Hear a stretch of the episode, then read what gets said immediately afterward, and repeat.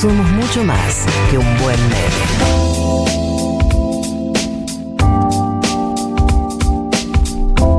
1507, últimos 50. Yo, yo solo padezco en este programa. Soy una cuenta regresiva constante.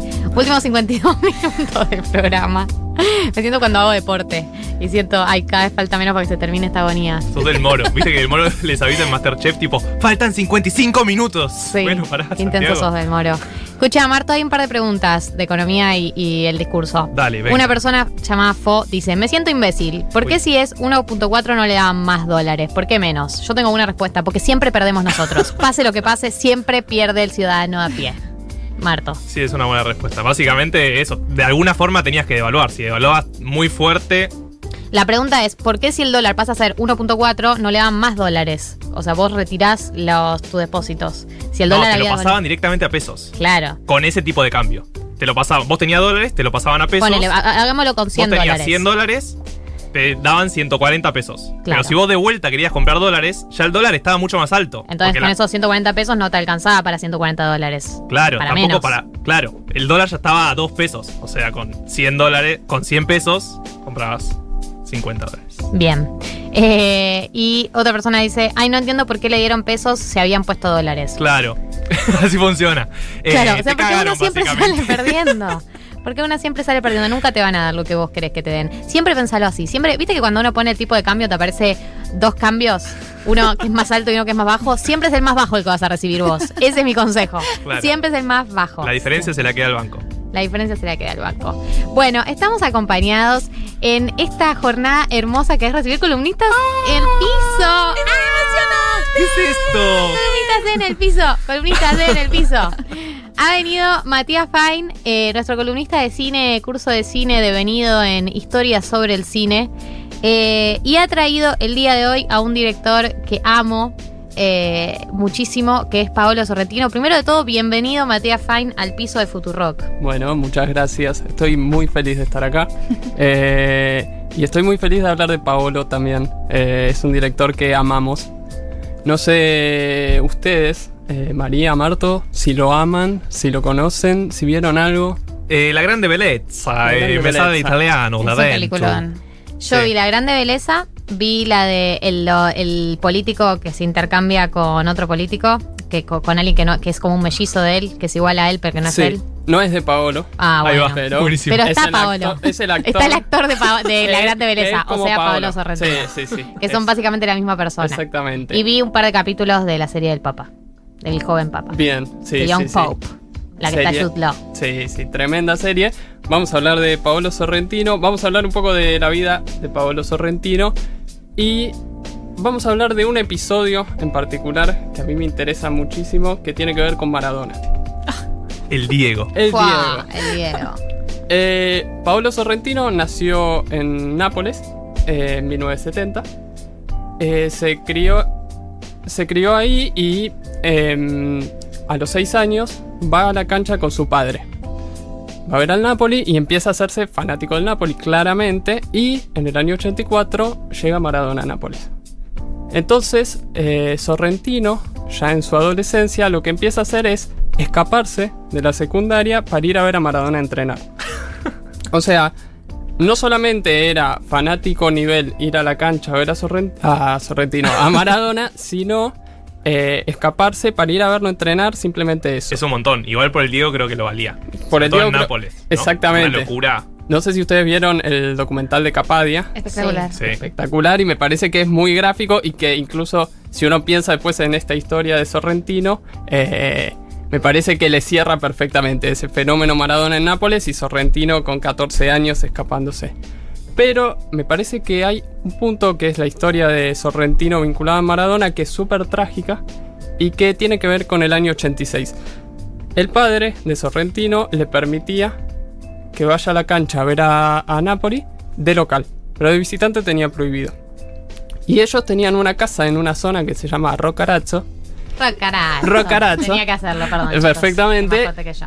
y se iban los fines de semana, Sorrentino y sus padres, a esta casa eh, a pasar el fin de semana cuando el Napoli jugaba de visitante. Hasta que en el año 86 el padre le dice, sí, puedes ir a la cancha a ver al Napoli de visitante, en este caso contra el Empoli. Entonces Sorrentino se queda en su casa en Nápoles, se va a dormir y espera que al día siguiente lo pase a buscar un amigo para ir a la cancha. Y los padres se van a Rocarazo a pasar el fin de semana. Cuando al día siguiente le tocan el timbre, baja a abrir la puerta a, a- como para ir a la cancha y es el portero que le avisa que los padres murieron en Rocarazo por una fuga de gas. Ah, es horrible No. esto. Entonces, hay acá un episodio súper trágico que claramente marca la vida de, de Sorrentino y que además eh, marca mucho la cinematografía de Sorrentino, que está muy presente esto de la muerte de los padres. Pero Sorrentino dice después de este episodio, Maradona me salvó la vida. O sea, no es que pone el eje en eh, el Napoli, no es que pone el eje en el fútbol, pone el eje en Maradona, en la figura de Maradona, como quien le salvó la vida porque él fue a verlo a Maradona. Y entonces a mí me parece que acá hay un punto interesante, una historia tremenda, pero también algo que marca la cinematografía de Sorrentino y que aunque uno no, no haya visto las películas, se puede pensar en la figura de Maradona en relación al cine, en qué elementos tiene Maradona como figura, como personaje, a la hora de vincularlo a nivel cinematográfico. Yo no sé si ustedes vieron eh, esa escena de Rolly Serrano haciendo jueguito en una Con la cancha de tenis. Sí, no sé si alguno la vio, si La, la subiste a Stories, yo la restorié, no sé cómo se La dice. reposteé. La reposteé y muchos me preguntaron, eh, es el Diego, eh, aguante el Diego. Yo A mí también me preguntó mucha gente de dónde, esa- de dónde era esa escena. Y después la busqué en YouTube. Exactamente. A ver, hay algo a mí que Perdón, le- para quienes no la vieron, hay una escena, la pueden buscar en YouTube. La película es Youth, eh, Y-O-U-T-H, de Pablo Sorrentino, donde Rolly Serrano hace de Maradona. Está en YouTube y está en una cancha de tenis haciendo jueguitos con una pelota de tenis. Exactamente. Eh, Rolly Serrano es quien interpreta a Maradona y lo que a mí me parece como primer aspecto súper interesante a nivel cinematográfico y que lo trasladaría a otras cosas de Sorrentino, pero es que no hay nada que indique que ese personaje es Maradona más allá de la composición visual Sí, De físicamente se parece. físicamente se parece, pero no hay eh, ningún elemento extra visual, extra personaje, más que eh, esa cuestión y no hay nada más que, o sea, hay una- un aspecto futbolístico, pero no hay un Napoli, no hay una situación específica. Y además está vinculado con una, un momento temporal que uno rápidamente puede identificar que ese es el Maradona de los 2000 y que no es el Maradona de los Por 80. la panza Claro. también. Por la panza que tiene es como la panza de los 2000. Exactamente. Y me parece que ese elemento, si uno después eh, a- tiene interés en ir a ver la filmografía de Sorrentino o las cosas que vos contabas, Gary, me parece que eso de tomar una figura que claramente es identificable y que además se identifica no solamente la imagen, sino lo que representa esa imagen en nosotros, me parece que es algo que se aplica a Rolly Serrano en este caso, pero que también se aplica a otras películas de Sorrentino. En El joven Papa es muy claro eso también. También se puede ver, tiene una película en relación a Berlusconi que se llama Loro. Y uno puede ver claramente una imagen de un tipo ambientado como Berlusconi y ya sabe no solamente que es él, sino que lo ubica temporalmente y que lo vincula con cómo los otros personajes lo toman realmente. Como que por ahí no hace la referencia literal con nombre y apellido, pero todos sabemos de quién está hablando, en qué momento y a qué refiere ese De, hecho- personaje. de hecho, en, en- en Juventud no hay ningún eh, lugar en donde diga que es Maradona y en los créditos dice sudamericano. Rolly Serrano figura como sudamericano. Claro, cuando Claro. es el personaje que hizo. Un sudamericano. Exactamente. Y uno in- incluso podría pensar que, digo, por la imagen podría ser un imitador de Maradona. Podría ser eh, un personaje que se parece, que tiene algún aspecto físico. De hecho, hay un elemento que a mí me parece muy divertido, que es que en la primera escena, en la que aparece Rolly Serrano, sale de una pileta y tiene un tatuaje gigante en la espalda de Marx. Entonces, no es el tatuaje del Che Guevara que rápidamente uno dice, ok, es Maradona, sino que es algo que remite a Maradona, que podría ser otro personaje similar a Maradona, pero que todos ya sabemos quién es. Eh, me parece que es un punto súper interesante. Y Sorrentino dice un, que creo que es una segunda cuestión que a mí me gusta mucho y que se agrega a esto. Eh, dice que Maradona fue la primera persona que dio espectáculo a su vida. Y me parece súper interesante porque a esto de identificarlo rápidamente, me parece que se suma que eh, es atractivo lo que hace Maradona audiovisualmente. Y pienso, por ejemplo, en el video Live is Live, Sí, Claro. es una joya. que funciona. Funciona. Sí, sí, sí, sí, eh, de- funciona. No, es increíble cómo coincidieron en tiempo y espacio esa canción, esa entrada en calor, ese video. O sea, ese video es, es perfecto. Si es un corto, si lo pensás, ¿no? Si lo querés hacer, creo que no te sale tan bien. Yo, que- he querido saber, de hecho, desde, desde, desde la muerte de Maradona que estuvo circulando tanto, ¿quién fue el que tomó la decisión de poner esa canción? No sé, se ponían como, siempre ponían temas mientras calentaban, como Sí. hay algo que, que, que como es así, es, es- fue medio aleatorio, como En los mundiales que yo vi, por lo menos los últimos, en todos hay música en la entrada en calor. Hay canciones en la entrada en calor. No sé si es a partir de ese momento que se hizo, pero sí. De hecho, o sea, pensando en esto, hay eh, otras películas de, de Sorrentino, como La Grande Belleza, o por ejemplo, la primera película de él que se llama El Hombre de Más, que tiene momentos que no son específicamente maradonianos, eh, no son de la vida de Maradona, pero que es un tipo saliendo a la cancha en, el, en Nápoles, o, que es un tipo haciendo jueguito en su habitación, y que claramente funciona y remite, me parece a mí, a una cuestión maradoniana en este sentido. Así que sí, todo el cine de Sorrentino atravesado. Me gusta mucho esto de, de cómo te pone sobre la mesa algunas figuras, pero no del todo. O sea, está como tres cuartos hecho el camino de la figura que te está mostrando. Es como hacer el último cuarto de la interpretación, hacelo vos. Totalmente, y, y creo que a- hasta es una cuestión muy eh, de síntesis cinematográfica, ¿no? Que hay veces que uno ve películas en donde es demasiado explicativo todo y te tienen que contar que... que Como te bueno, la trama. Exactamente. Te pongo una voz en off, además, claro. Claro. Eh, En la serie eh. está Bridgerton. Estoy completamente obsesionada. Que vi la semana pasada. Indignada, pero igual de indignada. O sea, por, porcentajes de indignación y obsesión similares. El nivel de explicarte la trama. Oh, O sea, es una, una. La voy a contar. ¿Ok? Por Porque veo que mucha gente interesada en que cuente esta serie de Sí, mierda sí, que sí. vi en Netflix. Una serie de época donde, bueno, eh, se habla mucho de lo que se espera de las personas y de romper con mandatos y bla, bla, bla, bla. Y hay mucho diálogo que nadie tenía ese diálogo en la Edad Media. De un hermano diciendo a la otra, no voy a hacer lo que espera de mí la sociedad. ¿Quién decía eso en la Edad Media? Decías eso y te cortaba la cabeza. O sea, no me podés explicar lo que yo ya estoy viendo con mis ojos. Bueno, terminé. Este paréntesis. Sí, eh, esto Sorrentino creo que no lo tiene. No, Eh, no, es un finísimo director. Sí, pero hay otros sí, o que ponen una voz en off por ahí, ¿no? Que te ponen a- ahí a Rolly Serrano sal- saliendo de la pileta y te dice, soy Maradona. eh, Claro, como soy Diego Armando Maradona, Sí. estoy cansado, me voy a meter a la, me voy a meter a la pileta. Exactamente. Es muy difícil ser Dios. O una voz de un tercero. Pará, Diego Armando Maradona, pará. No te metas en la película. Chicos, quiero decir entendió. algo. ¿Están listos? Sí. Es esa información que tienen que estar sentados para escucharla. ¿Están sentados? Sí, nos está escuchando Pablo Sorrentino. El Life is Life está editado mucho tiempo después. O sea, esa canción no sucedió en el momento que hizo entrada en calor.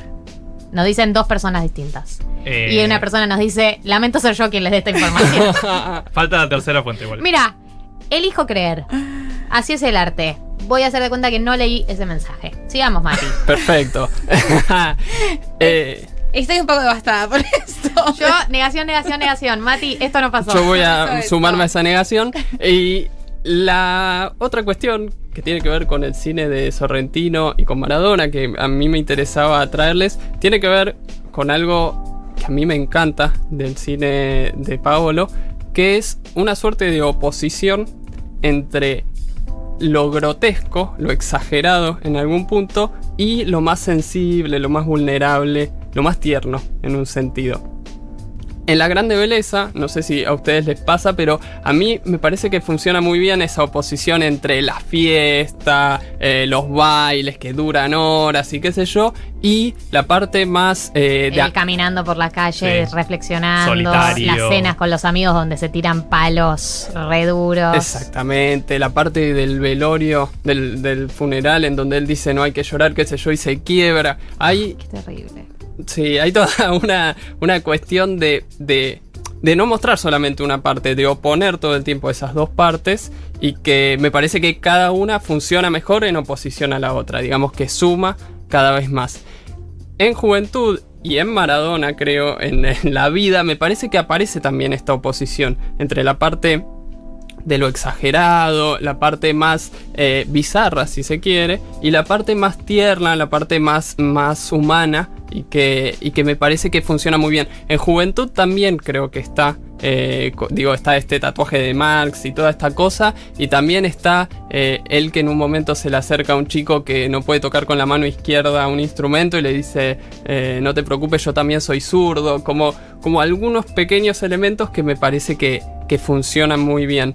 Y me da la sensación que Sorrentino lo aplica acá, eh, un, un punto que es de Maradona, lo aplica en su cinematografía y también lo aplica en todos los personajes que compone. Personajes. Eh, eh, los personajes. Digo personajes.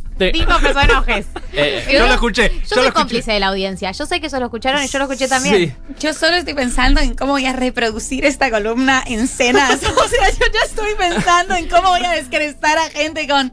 Sorrentino hace una cosa muy interesante. y, es, y es que es algo que podemos ver en la vida de Maradona, del, del éxtasis y de la tristeza y los- las emociones más crudas, y él reproduce en su filmografía. O sea, como Porque- cómo voy a chorear con este diálogo, no está escrito. Tengo otra información para dar. ¿Están listos? No, Pará, me está no matando. Sí, sí, sí. me está matando. basta. Tres oyentes me están diciendo la canción sí existió. ¡Uh! No. La canción sí existió. Hay una pelea entre oyentes ahora. Che, es real lo de Live is Life. Quien dice que no está muy equivocado. Abrazo. Otro dice, los mismísimos autores de la canción dieron una entrevista recordando eso el año pasado. Bueno, chicos, esto es el mundo de la fake news. Eh, lo voy a Eh, chequear y en el, el bloque que viene... Hay una nota de Infobae que el cantante dice que Maradona vi- estaban tocando en vivo en el estadio, Maradona vio que estaba saliendo la pantalla y por eso estaba haciendo jueguitos más divertidos. Ah, estaban tocando en vivo en el estadio. O sea, esto es todavía más como no era una canción random mientras calentaban. Eh, estamos, estamos chequeando. Eh, no, dice, no, lo que dice es, no, lo que se evitó es que la canción se escuche más arriba para que no se escuche el sonido ambiente. Pero sí sucedió. Basta. Cerrado el debate, elijo creer esto sucedió, basta de fake news. Perfecto. Perdón, Bueno. Mati, por interrumpirte como tres, cuatro veces. No, no está bien, dijo que personajes, no sé cómo voy a seguir Fue el ahora. mejor momento de la columna. Eh, personajes. Pero para ir cerrando quería decir dos cuestiones. Eh, la primera, vinculado a esto último, cuando murió Maradona, eh, Paolo Sorrentino sube primero una foto eh, en la que se ve a Maradona eh, bailando en una fiesta en lo que parece ser Nápoles en esa época de los 80 y pone gracias Dios del calcio, de la libertad, del espectáculo y de mi juventud. Y tres días más tarde sube la famosa foto de Dalma poniendo la flor en el botín y escribe nunca dejaremos de llorarte. Y me parece que en esta cosa de la oposición entre lo exagerado y lo tierno, un poco sintetiza en esa despedida sorrentino esta cuestión. Y lo otro es que, digo, esta idea de vínculo Maradona-Sorrentino eh, va a continuar, me parece a mí, porque este año en Netflix se estrena la próxima película de Paolo que se llama Estata la mano di Dio o Ha sido la mano de Dios y que se ubica en tiempo en los 80 en espacio en Nápoles y va a tratar un poco sobre ciertos recuerdos, ciertas cuestiones del director italiano, así que yo le tengo mucha fe Estamos y listos para verla con la información necesaria. creo que sí, creo que sí. Gracias, Mati, por toda esta información de Pablo Sorrentino. Vean la grande belleza, pero sepan que es larga. Así que nada de verla con eh, Twitter abierto, concentración, la comidita, taca taca.